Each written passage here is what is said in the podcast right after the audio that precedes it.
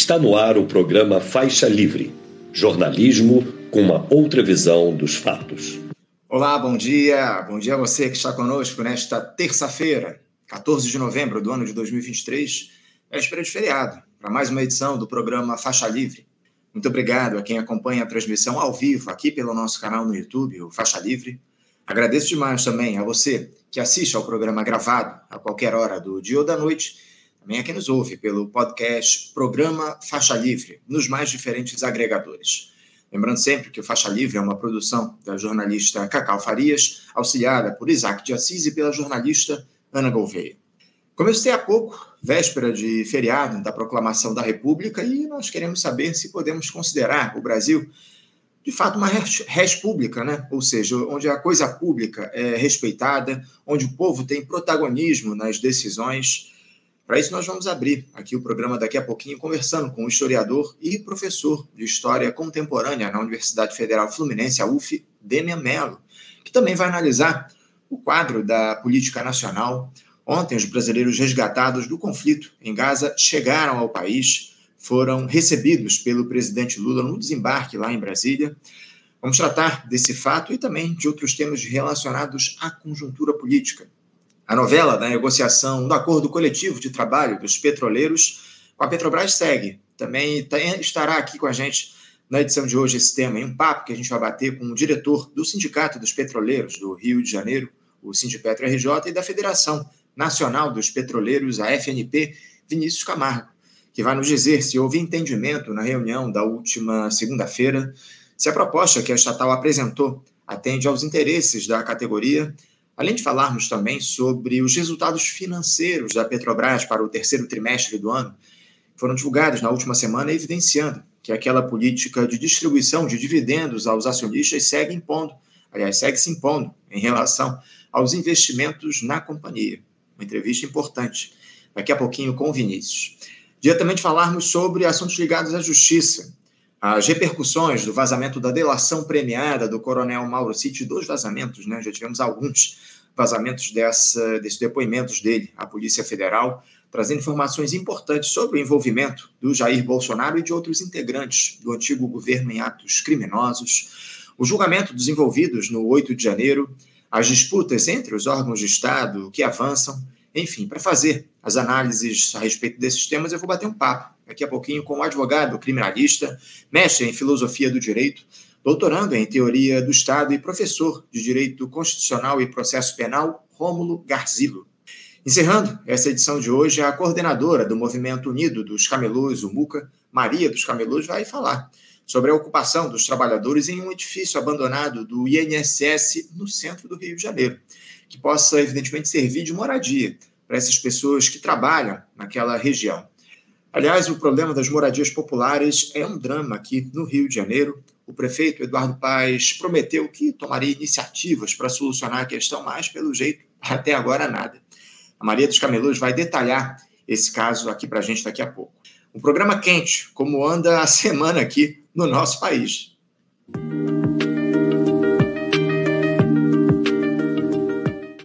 E dando início aqui às nossas entrevistas, eu saúdo do outro lado da tela o nosso primeiro entrevistado, o historiador e professor de História Contemporânea na Universidade Federal Fluminense, a UF, Demian Mello. Demian Mello, bom dia. Bom dia, Anderson, bom dia a todos os ouvintes. Prazer estar aqui de novo. Prazer é nosso, Demian, contar com a tua participação aqui no nosso programa mais uma vez. Muito obrigado por você ter aceitado ao nosso convite para a gente tratar das questões relativas à política aqui no nosso país, Odemir. Mas antes eu queria começar tratando dessa data comemorativa que será eh, celebrada, lembrada, na verdade, nesta quarta-feira, né, os 134 anos da proclamação da República no nosso país, se conformou a partir de um golpe político-militar, encerrando aí a monarquia constitucional parlamentarista do Império e instaurando a forma republicana presidencialista de governo aqui no Brasil, destituindo então o chefe de Estado, o imperador Dom Pedro II, o movimento de militares foi liderado pelo Marechal Deodoro da Fonseca, que estabeleceu um governo provisório à época, vindo a se tornar a primeira república brasileira. Temer, de lá para cá, eh, o Brasil passou por uma série de outros golpes, mas que, em momento algum da história, nos transformou em uma república, ou seja, o país nunca foi efetivamente do povo, os, os interesses da alta burguesia sempre estiveram aí no topo das prioridades por aqui. Uh, por que, que até hoje, Demian, e essa é a minha primeira pergunta, por que até hoje, 134 anos depois, o sentido de coisa pública não é respeitado aqui no Brasil, Demian? Bom, essa pergunta, eu lembro que quando eu via, quando eu via a questão da chamada né, para o programa, eu falei, bom, essa pergunta é fácil de responder, né, ao mesmo tempo que tem uma certa complexidade. Né? Então, quer dizer, é, a gente é um país né, que nunca viveu uma revolução popular vitoriosa, né?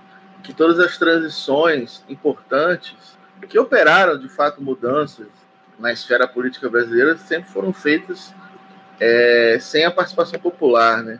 Quer dizer, o processo de dependência foi feito é, por um, um conchavo no interior das elites políticas coloniais, tanto que é o príncipe herdeiro do trono português que vai liderar o processo de dependência. Assim como a República veio um golpe militar, o movimento de 30 foi um golpe também, né? É, 64 e etc. E mesmo a transição para o atual regime democrático, não obstante todo o protagonismo dos movimentos sociais, a luta dos movimentos sociais, etc. A emenda da direta já, né, que é o um marco importante da transição, né, da ditadura para a democracia, foi rejeitada pelo Congresso, né, um, um, um certo signo, né, de que, ó, vocês, o povo, vocês não vão participar da transição, né. Então, isso, desse ponto de vista, né, isso é uma marca importante da história brasileira. Isso não quer dizer, isso é muito importante, né? Isso não quer dizer que isso é uma, uma espécie de danação eterna, né? A gente pode comparar com outras sociedades, né, que tiveram é, durante um período longo da sua história marcados por transições conservadoras também, que é disso que se trata aqui que, tá, que eu estou falando, e não obstante certo momento histórico muito é, especial vivenciou uma, de fato, o sabor do que é uma democracia direta, um processo revolucionário. Posso comparar aqui com uma das principais matrizes né, da, da Constituição do Brasil, que é Portugal. Né? Portugal foi, foi um certo signo né, da, da, dessas transições conservadoras e viveu a Revolução dos Cravos, né, que foi um dos eventos mais bonitos da história é, da humanidade, né, uma revolução de fato popular tão significativa que chegou a um ponto em que, em 1975, né, segundo ano da Revolução, as classes dominantes portuguesas fugiram do país, né, com medo da Revolução. Uma certa tradição né, das classes dominantes portuguesas de, diante do perigo ali, fugir do país, né, do perigo da, da Revolução, seja, seja, seja Napoleão, seja depois da Revolução, com o signo socialista mesmo, que foi de fato o caso né, é, da Revolução dos Cravos, né, principalmente no segundo ano. Né? E a gente pode comparar com a própria Rússia mesmo, né? ou seja, a Rússia no século XIX era conhecida como a Bastilha dos Povos, o, o Estado mais comprometido com as contra-revoluções da Europa desde, desde sempre, desde do, da, das iniciativas contra-revolucionárias do século XVIII, contra a Revolução Francesa, depois apoiando todas as iniciativas de sufocamento de processos revolucionários do século XIX não obstante, foi também um, um palco de, das revoluções mais emocionantes da história da humanidade, que foi a Revolução Russa. Né? Então, é, como a gente é um país que ainda não vivenciou, a gente não respirou né, essa, essa sorte né, de um processo revolucionário, a gente está aí.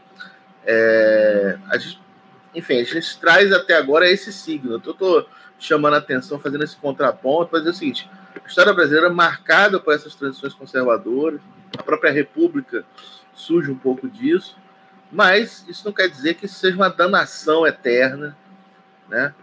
É, e que seja um destino inexorável e que a gente sempre vai é, vai passar por isso, né? Não, não, a gente pode, evidentemente que na conjuntura atual, né, no horizonte que está colocado hoje na sociedade brasileira e muitas sociedades do mundo inteiro, parece que que é, perspectivas tão é, generosas estão muito longe, né? Mas, enfim, eu penso assim, mas, nesse momento, eu penso como historiador e mais como militante mesmo, para não perder totalmente as esperanças. É, a gente não pode perder as esperanças, como você muito bem coloca, né, Odemir? Mas agora, é, nesse sentido, os partidos de esquerda, o Odemir, abandonaram a ideia da luta pela coisa pública, pelo menos é o que eu tenho observado aqui nos últimos tempos. As esquerdas elas não dialogam nesse momento com os interesses mais básicos da classe trabalhadora. É, por que, que é, os partidos do nosso campo eles abandonaram essa ideia de ter o predomínio dos trabalhadores no, nos rumos da nação Odêmia? Eu acho que isso envolve opções das lideranças dos partidos políticos, questões também que estão relacionadas à relação de forças, tanto do ponto de vista interno como do ponto de vista internacional. É claro que é, modificações internas alteram a posição do país do ponto de vista internacional, então o apelo sempre é de ah, forças externas impediriam qualquer transformação. Bom, esse, esse argumento tem que ser sempre relativizado, porque imagino que é uma, uma processo de transformação social do país de dimensões continentais como o Brasil, o impacto que isso tem no mundo. Né? Então, isso, pelo contrário, isso, isso, afetaria o próprio jogo internacional. Né? Enfim, é um conjunto de coisas, é, são traumas da história da própria esquerda brasileira, opções, né, o pragmatismo é, muito é, arraigado, principalmente daquela que continua sendo, é, para o bem e para o mal, a principal liderança, a principal força política de liderança da esquerda brasileira, continua sendo o Partido dos Trabalhadores. Né? Quer dizer, é, no ciclo, primeiro ciclo do lulismo, em certo momento, inclusive pela marca do seu conservadorismo, né, é, o próprio cientista político André Singer, que é um, dos importantes intérpretes do que, do que é o lulismo, né, ele não deixou, e, e alguém, inclusive, vinculado ao Partido dos Trabalhadores, ele não deixou de, de situar, de assinalar essa marca de conservadora no Pacto Lulista. Né? Ou seja, todos os analistas sérios né, do lulismo, né, que, que, que fizeram é, análises sérias do, do, que foi aquele processo, não deixaram de assinalar essa marca. Alguns acentuando um pouco mais ou acentuando menos né, essa, essa, essa característica.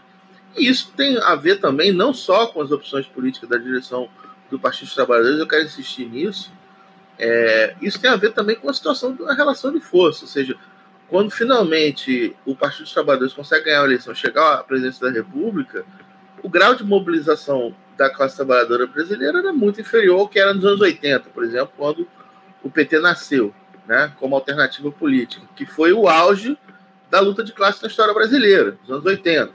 Né? Os anos 90 foram um período de grande refluxo das lutas. E ali na, na, no início do, do século XXI, você tem uma certa retomada das lutas, alguma influência, inclusive, do bolivarianismo né, venezuelano, a luta contra a ALCA, o próprio questionamento do projeto neoliberal que está colocado ali na Argentina. Isso, evidentemente, impacta. O Brasil tem o seu momento nessa conjuntura, digamos assim, regional, de questionamento do, do neoliberalismo, mas com um nível de mobilização política muito aquém do que já tinha sido. Então, isso explica também a própria capacidade que o lulismo teve naquele momento de, é, de construir um processo de pacifização, de apaziguar né, e de construir um, um grande pacto social, né, que é aquilo que ele consegue construir naquele contexto que acaba sendo beneficiado por um certo ciclo econômico, né, e consegue dar uma base de sustentação para uma certa hegemonia lulista ali que a gente viveu naquele contexto, né? Então teve uma habilidade política também do Lula de construir isso enquanto liderança política, se a gente pensar isso objetivamente, sem trazer aqui a nossa valoração política, né? Enfim, é claro que eu, como um marxista, eu vou olhar de forma frustrada né, para esse processo de pacto social, né, de apaziguamento, etc. Porque vou sempre querer muito mais do que isso. Né? Ou seja, para mim, no meu caso, que não acho nem. nem só para só situar aqui o, a gente, na nossa conversa, os ouvintes, ou seja, quero dizer com muita franqueza que nem o projeto bolivariano me empolgava naquela época. Quanto mais o lulismo. Para mim, aquilo ali era muito aquém das possibilidades é, da história latino-americana de transformações de lutas populares. Mas, digamos assim, parecia ser o signo mais avançado. Os seus limites acabaram é, apontando mais recentemente. Enfim, não quero introduzir um outro assunto aqui para a gente conversar, mas é só para fazer um quadro comparativo né, do que foi esse período. E agora, né, a gente tem uma volta do lulismo é, contexto de muito mais recuado, porque de luta contra a extrema-direita que não existia no início do século XXI, com capacidade de, de, disputa, de disputa de hegemonia, né? porque a gente está falando agora no extrema-direita de massas, né?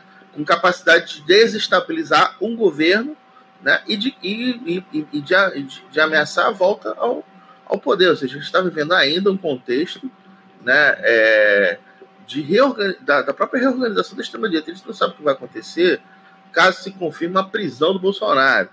Né? Como é que os caras vão, vão, vão ficar se eles vão conseguir forjar uma, uma liderança que unifique todo esse campo? Porque parece que qualquer nome que surge, da natureza do próprio bolsonarismo como um projeto político organizado à base do clã. À medida que qualquer nome surge que possa disputar com o Bolsonaro, eles mesmos se encarregam de, de eliminar, de liquidar, de desqualificar, etc. No caso de uma prisão do Bolsonaro, como é que isso vai ficar?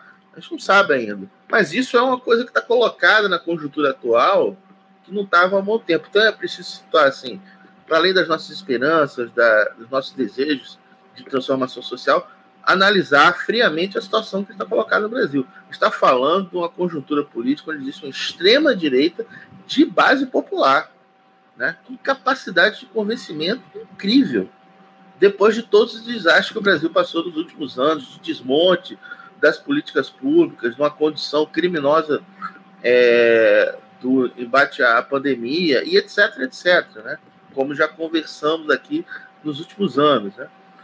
Isso é um elemento importante da, da, da relação de força que limita mesmo um projeto reformista é, de uma social-democracia tão é, tímida como é o projeto petista. Né?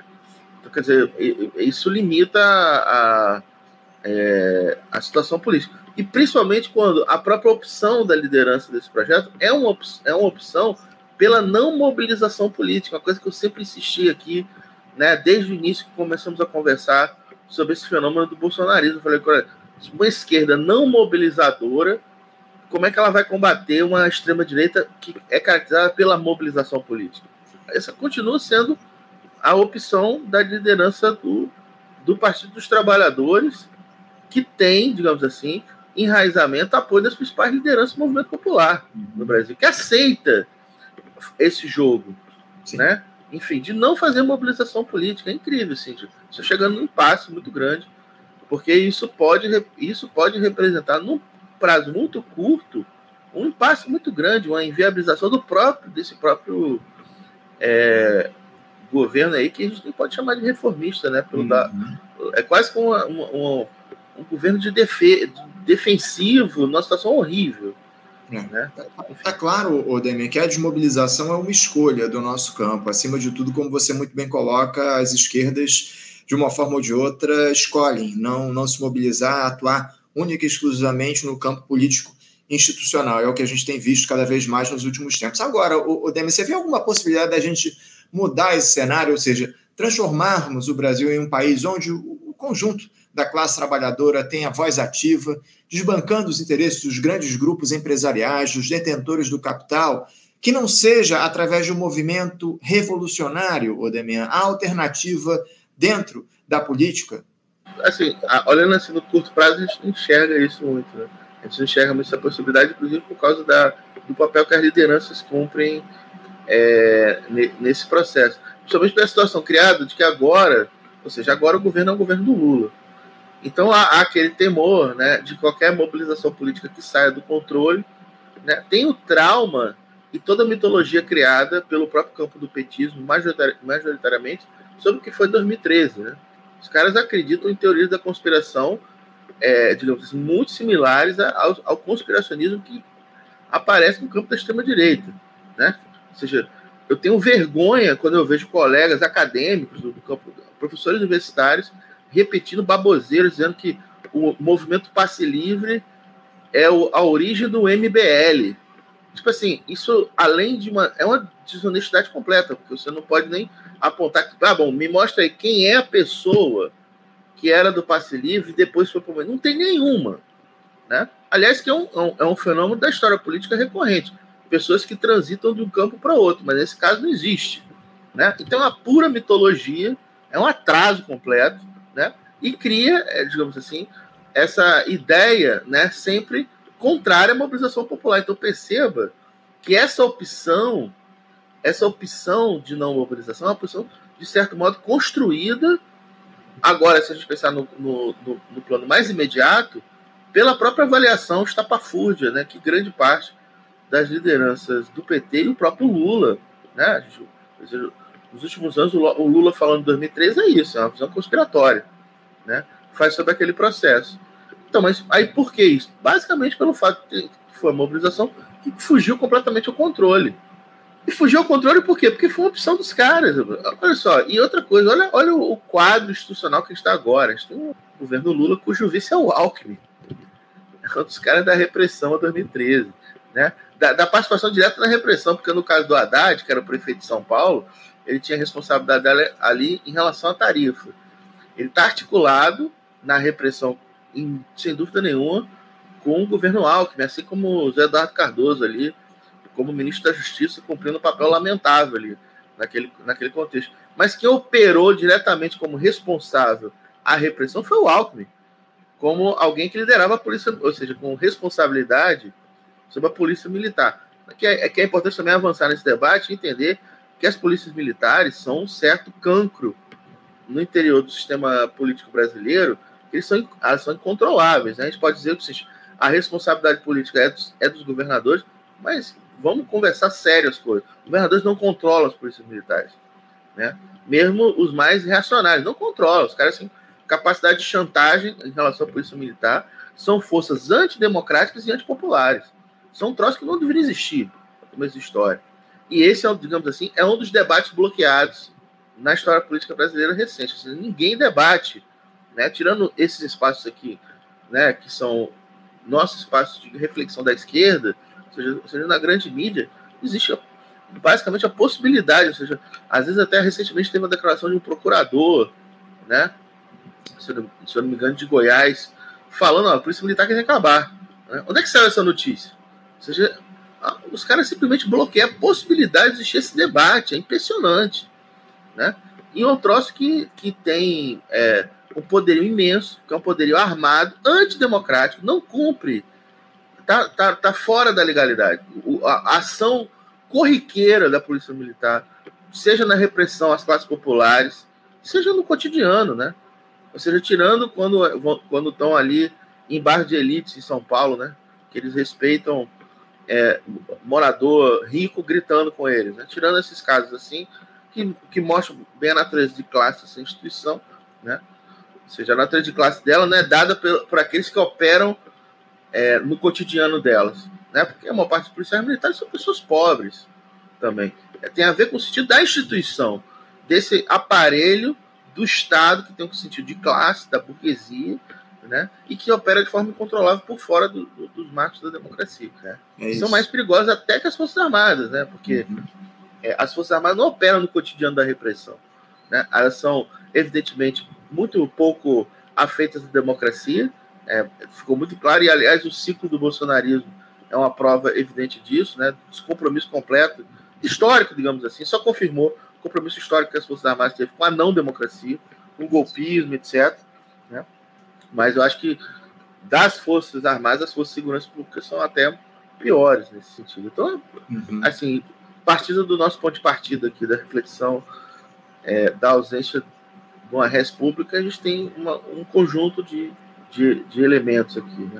É, o Estado burguês ele opera a partir de uma série de ferramentas, especialmente da repressão, como você muito bem trouxe aqui para a gente, a part, através, a partir do, das forças de segurança do Estado. Agora, o Demi, eu queria falar um pouquinho mais especificamente sobre a institucionalidade propriamente dita. O presidente Lula ele se aproxima aí do encerramento seu primeiro ano de terceiro mandato com algumas vitórias importantes aí no campo social, desfazendo retrocessos estabelecidos pelo governo anterior, mas ainda mais refém, para falar assim, do Congresso Nacional, porque as limitações as iniciativas dessa gestão, que não conta com o apoio do povo mobilizado nas ruas como deveria ser, são cada vez mais visíveis. Demian, até que ponto você vê esse primeiro ano de mandato da gestão Lula se colocando como redentor diante dos problemas que o bolsonarismo nos deixou? O Lula conseguiu se impor de alguma forma como a militância dele esperava? Bom, se a gente, se a gente é, se colocar enfim, como ponto de partida da resposta para isso, lembrar que esse é um governo marcado pela ameaça do golpe de Estado, né? ou seja, da, inclusive da não, ou seja, de, desde o início, né? ou seja, o golpismo bolsonarista está aí, presente até hoje, né? e os caras com tentativas das mais ousadas da história do Brasil, como foi o caso do, do 8 de janeiro. Então, a relação de força institucionalidade é horrorosa. Né? A gente tem basicamente um parlamento lider, com lideranças golpistas, ou seja, tanto o Arthur Lira quanto o Pacheco.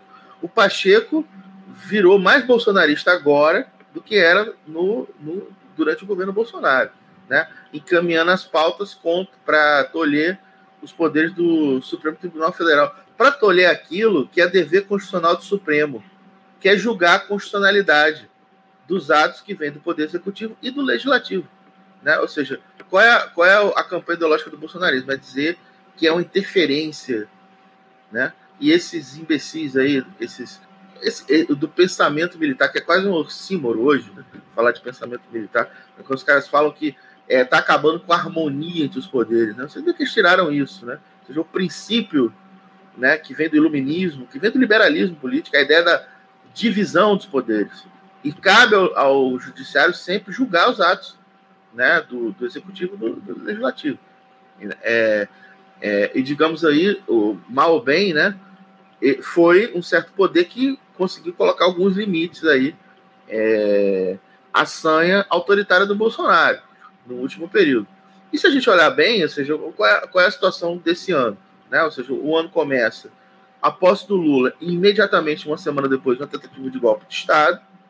E dos três poderes, chamados três poderes da República, né, digamos assim, isso, esse negócio de três poderes da República é a formalidade, ok? Depois a gente volta a isso. Mas essa formalidade da República, dos três poderes da República, a gente tem, por parte de dois poderes da República, uma série de iniciativas contra o golpismo.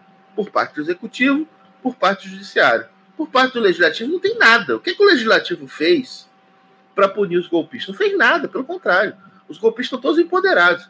Eles se representam, se organizam no poder legislativo. Eu estou falando no plano federal, porque ainda tem os planos estaduais.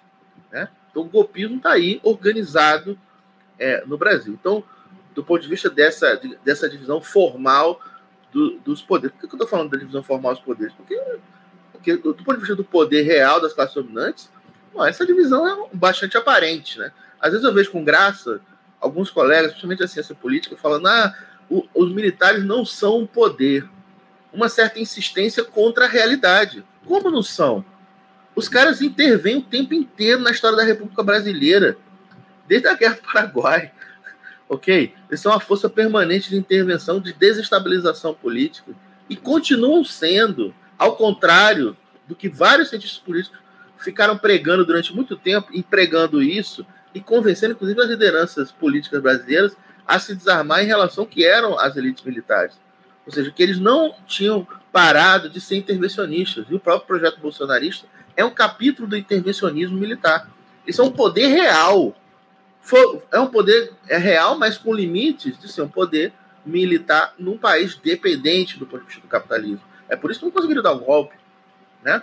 Aí, aí eu vejo outros analistas, que eu considero mais idiotas ainda, que falando, tá vendo?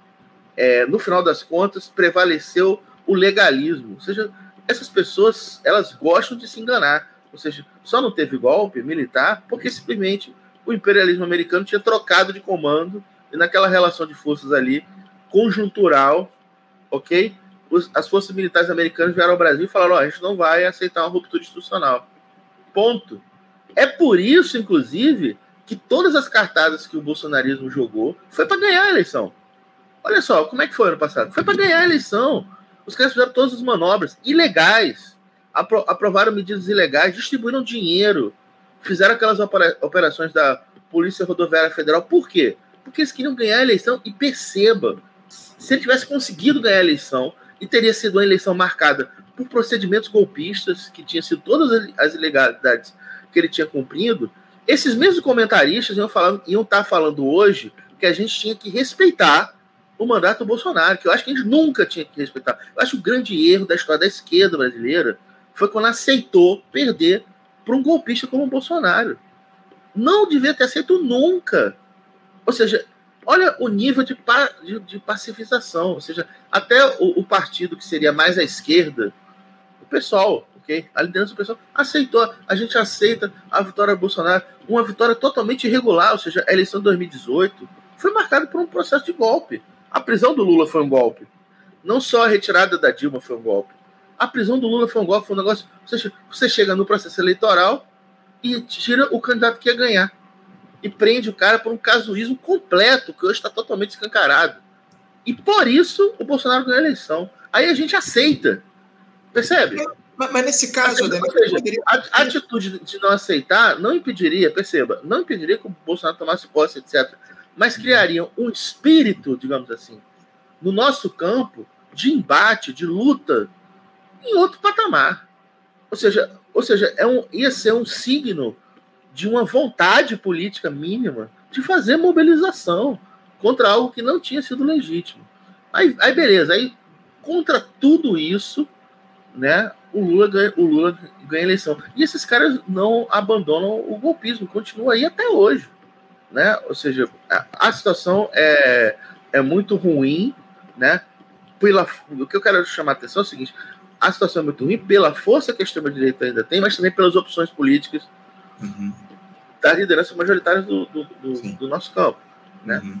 É, e, e, agora eu entendo. Você se refere à não aceitação do resultado eleitoral como um símbolo uh, dessa, dessa necessidade que haveria de se impor diante do processo golpista que se deu aqui no país a partir da eleição do Bolsonaro, ainda que ele assumisse a, a presidência da República. A, a, agora, o Demi, a gente falou muito sobre. Eu, pelo menos, né, falei aqui no meu último questionamento a respeito das limitações que se impuseram é, diante dessa gestão. Mas essas é, limitações elas não se dão justamente pelo caráter conciliatório do presidente Lula, o, o Demian. O Lula que dá uma no cravo e outra na ferradura, ainda nos serve nesse país carente de lideranças que encarnem os interesses da população pobre? A gente, tá, a gente tem um governo que opera no marco da institucionalidade e não, ter, e não seria do outro modo. Né? Ou seja, alimentar a ilusão de que seria do modo. Enfim, por que, que você alimentou essa ilusão? Né? E penso o seguinte: e, e existe uma relação de forças horrorosa no legislativo para este governo, para as medidas desse governo. Você perceba, ou seja, a, a, o Bolsonaro estava manobrando contra uma reforma tributária que é, vamos, vamos consultar, porque tenho certeza aqui que vários analistas sérios apareceram no, no faixa livre e fizeram boas críticas a, ao que foi a reforma tributária. E o Bolsonaro estava mobilizando contra, ou seja, não, ficou muito longe de conseguir impedir a aprovação da reforma tributária. Mas quem ele mobilizou contra estava dizendo que a reforma tributária era comunista. Né? Ou seja, é, isso também mostrou um certo limite da, da mobilização dele, porque vários senadores bolsonaristas foram lá e votaram essa reforma tributária, até porque entre a opinião do cérebro do imbecil do Bolsonaro e a opinião das entidades da classe dominante, as entidades da classe dominante é que mandam, né? Seja, se vai uma Fiesp lá, se vai, se vai, se vão esses grupos, esses think tanks da burguesia e fala aprova, os caras vão e aprovam. Ou seja, não interessa a opinião é, do Bolsonaro. Mas, de qualquer modo, isso, isso serviu para aprovar essa reforma tributária. Mas uma reforma agrária, não, né?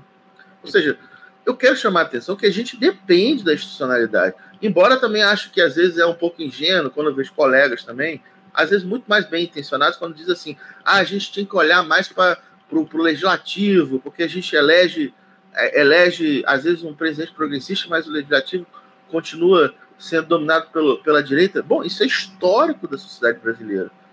O, o saudoso Celso Furtado, um dos mais importantes intelectuais brasileiros, né, os mais importantes intelectuais brasileiros no mundo, né, falava disso, a tradição de ter executivos progressistas e legislativos conservadores.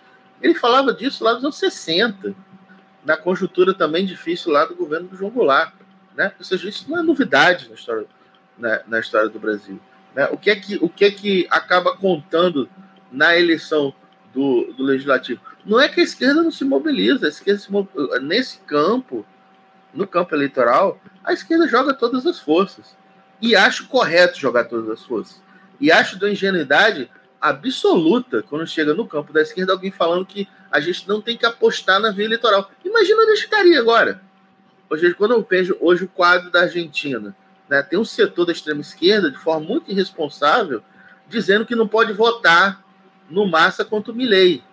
Né? Ou seja, é, é, é, tem uma visão católica do voto. Desculpa, quero colocar isso aqui no programa, até porque eu sei que muita gente desse campo que eu me ensino né, na extrema esquerda, ok? É, escuta esse programa. Diz, é uma visão católica do voto. Por que católica? Porque acha que quando a gente vota no sujeito, a gente está adquirindo um matrimônio insolúvel da Igreja Católica. Ou seja, eu ter votado no Lula, eu sou agora responsável por todos os atos do Lula. Eu sou um apoiador da reforma tributária e blá blá blá blá blá blá. Que conversa é essa? Né? Que conversa é essa? Isso é uma visão católica. Né? Ou seja, numa situação política defensiva contra a extrema-direita, você vota em quem for necessário votar. É um voto, amigo. É um voto. Você não está fazendo um, um casamento na, no, diante do padre, não que só pode se dissolver quando você morreu, se você for católico. Né? Seja, nem os católicos seguem isso, mas começo de conversa, ou seja, é uma visão absolutamente ingênua e, e digo mais, eleitoreira, porque é uma valorização do voto totalmente estapafúrdia. Então, digo isso para dizer, é, as campanhas eleitorais são importantes. O que seria da gente sem campanhas eleitorais, sem se jogar na eleição? Tem que jogar mesmo. Se joga para eleição, ok? Mas sabendo que é um terreno horrível, é um terreno onde conta muito mais o poder econômico, é desfavorável, onde conta as mistificações do fundamentalismo religioso, que a gente tem que combater tudo isso, certo? E onde, muita, muitas vezes, a esquerda pode fazer, tratar de grandes temas nacionais, é no campo eleitoral, desculpa. Né? Tem gente falando, ah, a gente tem que ir para a base. Na base, na base social, fora dos termos eleitorais, se discute a, a, a pequena política, desculpem desculpe, não se faz disputa de projetos estratégicos. Porque a gente está vivendo num mundo onde o jogo político passa pela disputa eleitoral. Ok? Ô, é eu, eu, eu, queria aproveitar que você levantou essa bola para te fazer o seguinte questionamento.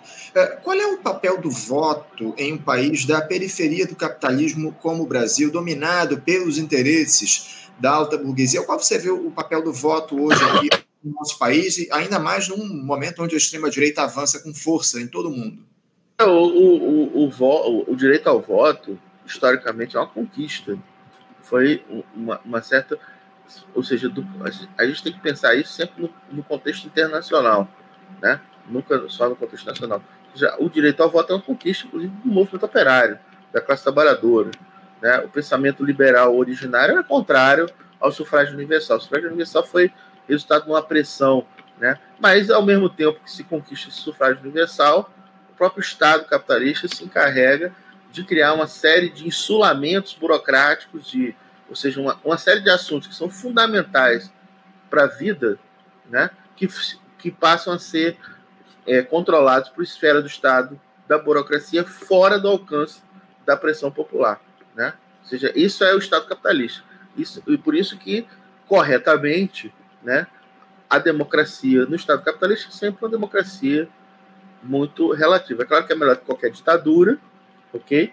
Mas, no, no última análise, as grandes questões estratégicas fogem ao campo da pressão popular, da expressão popular.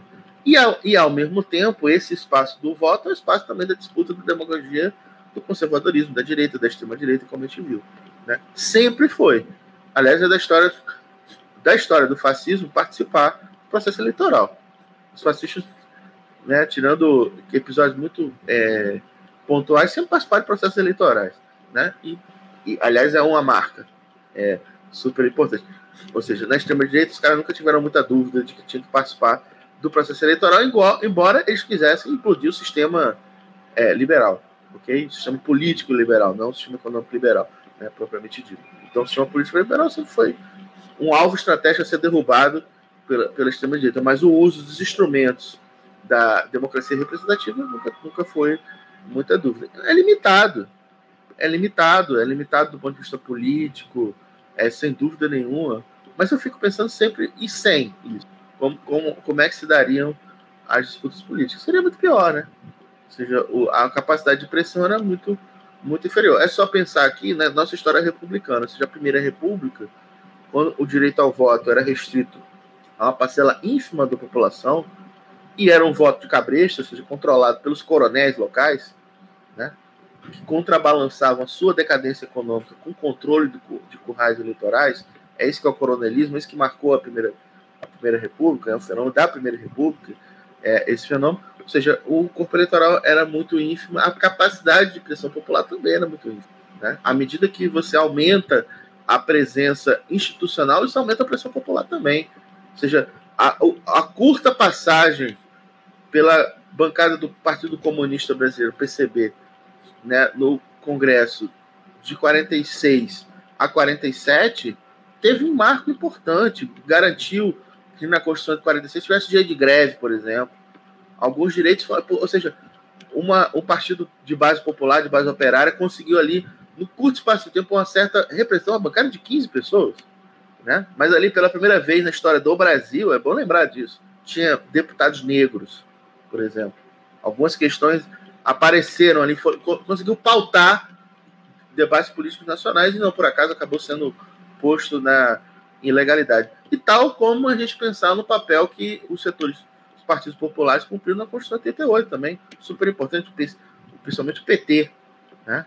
O PDT também, mas principalmente o PT ali na Constituição, vários vários direitos importantes que estão na Constituição de 88, que hoje até hoje são promessas mas que a gente usa da Constituição para fazer mobilização política. Ou seja, o fato de que numa Constituição de um país capitalista dependente, né, de uma democracia que sempre foi uma promessa no Brasil, a gente tem um capítulo que, que regula a propriedade privada, que fala de função social da propriedade, a gente só conversar com os principais movimentos sociais brasileiros para entender a importância que isso tem para o MST, para o MTST, ou seja, o que é que garante né, que simplesmente as classes dominantes não vão lá e, e façam um banho de sangue, matem todo mundo. É isso. É uma salvaguarda institucional que é a existência da ideia de que a, a propriedade privada tem que cumprir uma função social. A burguesia odeia esse capítulo. Odeia isso, porque isso garante a existência do movimento como é o MST. MTST e muitos outros.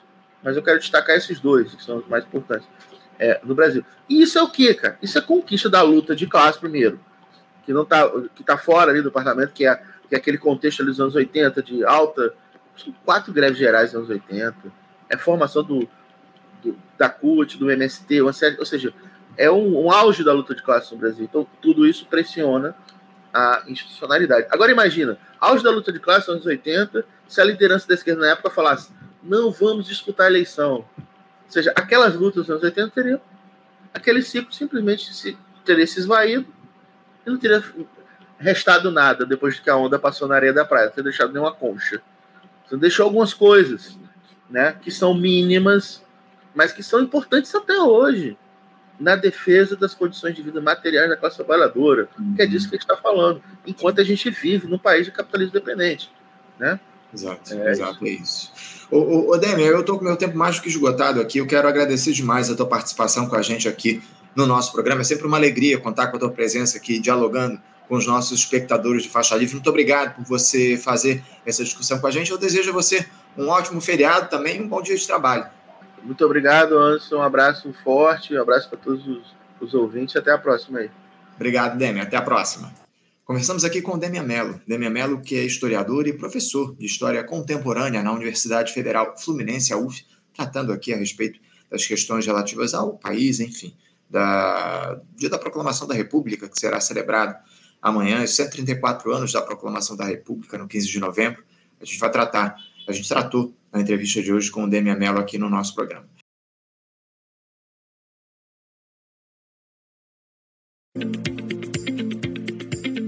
Você, ouvinte do Faixa Livre, pode ajudar a mantê-lo no ar. Faça sua contribuição diretamente na conta do Banco Itaú, agência 6157. Conta corrente 99360, dígito 8. Esta conta encontra-se em nome do Sindicato dos Professores do Município do Rio de Janeiro e região, o Simpro Rio, uma das nossas entidades patrocinadoras, mas seus recursos são destinados exclusivamente para o financiamento do nosso programa. Você pode fazer sua doação de qualquer valor, utilizando também a nossa chave Pix que é ouvinte@programafaixalivre.com.br. Sua contribuição é fundamental para a manutenção desta trincheira progressista no ar.